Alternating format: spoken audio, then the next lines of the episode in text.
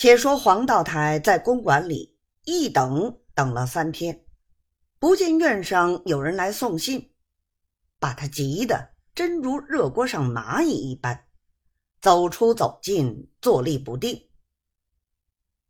真正说也不信，官场的势力竟比龙虎山上张真人的符还灵。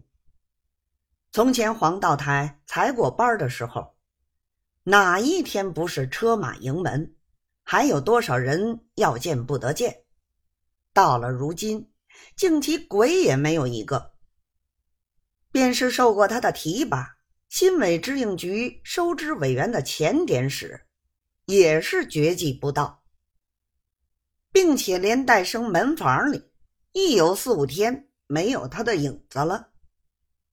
黄道台此事却不在意，但是胡巡捕素来最要好、最关切的人，他今儿不来，可见事情不妙。到了第四天饭后，他老人家已经死心塌地，绝了念头。一等等到天黑，忽见戴生高高兴兴拿了一封信进来，说：“院上传见，这封信是文巡捕胡老爷送来的，大约南京的事情有了好消息，所以院上传见。”黄道台连忙取过，拆开一看，只见上面写的是：“敬禀者。”妾卑职青凤府县面谕，客接知县电称，所事尚未出奏，已为郭道查办，定可转还。主请现驾急速到院，速此锦禀，恭叩大人福安。扶起垂剑，卑职耳吊锦禀。黄道台尚未看完，便说。这件事情，重权太胡闹了，现在影子都没有，怎么就打那么一个电报呢？真正荒唐！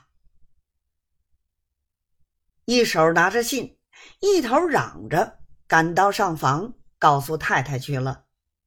大家听着自然欢喜，他便立刻换衣服，坐轿子上院，到了官厅里。胡巡捕先来请安。此番黄道台的架子比不得那天晚上了，便站着同他讲话，不让他坐。胡巡捕也不敢做。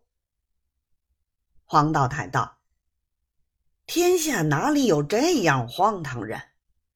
想我们社亲凭空来这么一个电报，现在委了郭观察查办，那事儿就好说了。”说着，胡巡捕进去，回过出来请见。黄道台此番进去，却换了礼节，仍旧照着他们私道的规矩，见面只打一躬，不像那天晚上接二连三的请安了。护院告诉他，那天吴兄去后，兄弟就打了一个电报给江宁藩台。因为他也是兄弟的相好，托他替吴兄想个法子。刚才接到他的回电，老兄请看。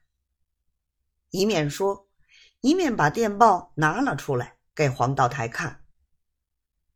只见上面写的是：“江殿锦溪，黄道侍者已善救，尊谕待答，率怒稍寂，敕。”郭道确查核办，本司某余殿。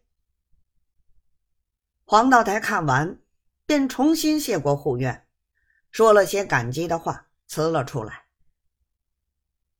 回到公馆，也不晓得什么人给的信儿。所有局里的、营务上的那些委员，一个个都在公馆里等着请安。黄道台会了几个，其余一概道罚，大家回去。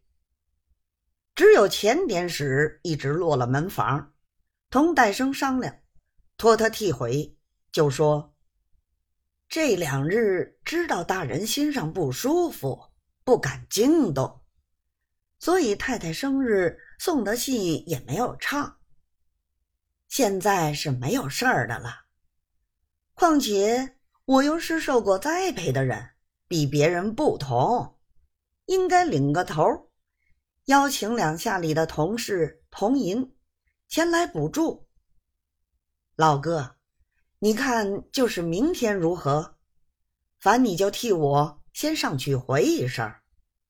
戴生道：“兄弟别客气嘛。”前两天我们这里真冷清，望你来谈谈，你也不来，这一会子又来闹这个了。钱天石把脸一红道：“我不是不来，怕的是碰在他老人家不高兴头上，怪不好意思的。现在这样，也是我们的一点孝心，是不好少的。”戴生道：“我知道了，你别着忙，少不得说定日子就给你信儿的。”原来前点使自从那一天同戴生私语之后，第二天便奉到知应局的札子，派他做了收支委员。一切谢尾道差都是照例公事，不必细赘。凡事作书。续一桩事情有明点，有暗点，有补点。此番前点使得差，乃是暗点兼补点法，看官不可不知。